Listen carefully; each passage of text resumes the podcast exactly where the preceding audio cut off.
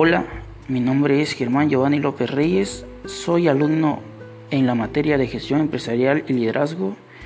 impartida por la licenciada Alba Violeta Rojas Marcial. El tema de mi podcast es el desempleo en México y el COVID-19, en el cual veremos los desafíos del consenso, los consejos para jugar el rol del tercer lado y los tipos de negociación. En nuestro país ha existido el desempleo, solo que esta contingencia que estamos pasando hoy en día, las cifras han incrementado sustancialmente, ya que según acuerdo publicado en el Diario Oficial de la Federación de fecha 31 de marzo del 2020, se ordena la suspensión inmediata del 30 de marzo al 30 de abril 2020 de las actividades no esenciales con la finalidad de mitigar la dispersión y transmisión del virus en la comunidad. Solamente podrán continuar en funcionamiento las siguientes actividades ya sea en el sector público o privado, consideradas esenciales tales como hospitales, clínicas, farmacias, laboratorios, servicios médicos, financieros, telecomunicaciones y medios de información, servicios hoteleros y restaurante, gasolineras, mercados, supermercados, misceláneos, servicios de transporte y distribución de gas, siempre y cuando no correspondan a espacios cerrados con aglomeraciones. Esto ha ocasionado que muchas empresas se vean obligadas en disminuir su número de empleados ante la crisis económica para lograr subsistir y como consecuencia ha dejado al descubierto la fragilidad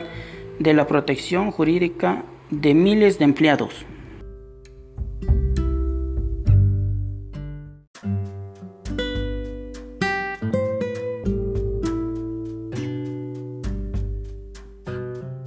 Para poder evitar una confrontación es necesario ver la situación desde el tercer lado.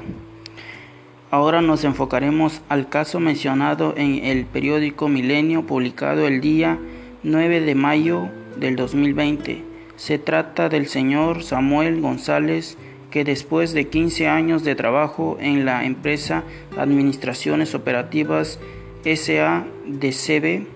desempeñó el cargo de contador, forma parte de la fila de desempleados después de ser despedido el pasado 31 de marzo antes de que se decretara el trabajo en casa. Y sin más poder, el señor Samuel acudió como todos los días a su centro de trabajo cuando un policía le impidió el paso a su oficina y sin explicación alguna le dijo que ya no tenía trabajo así como más de 500.000 personas han perdido su empleo en el segundo trimestre del año como consecuencia del COVID-19 derivado de, de, los despidos injustificados, las oficinas de la Junta de Conciliación y Arbitraje se están saturando de demandas laborales, lo cual hasta el día de hoy no han dado una solución, ya que esa dependencia no está en funcionamiento debido a la contingencia sanitaria.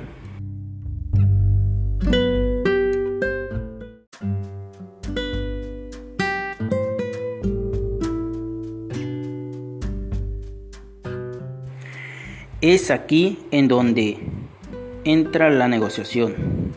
Mi reflexión sobre este caso sería que antes de llegar a las demandas laborales y despidos injustificados, debería existir un diálogo entre las empresas y los empleados explicándoles la situación actual en la cual se va a laborar ante el COVID-19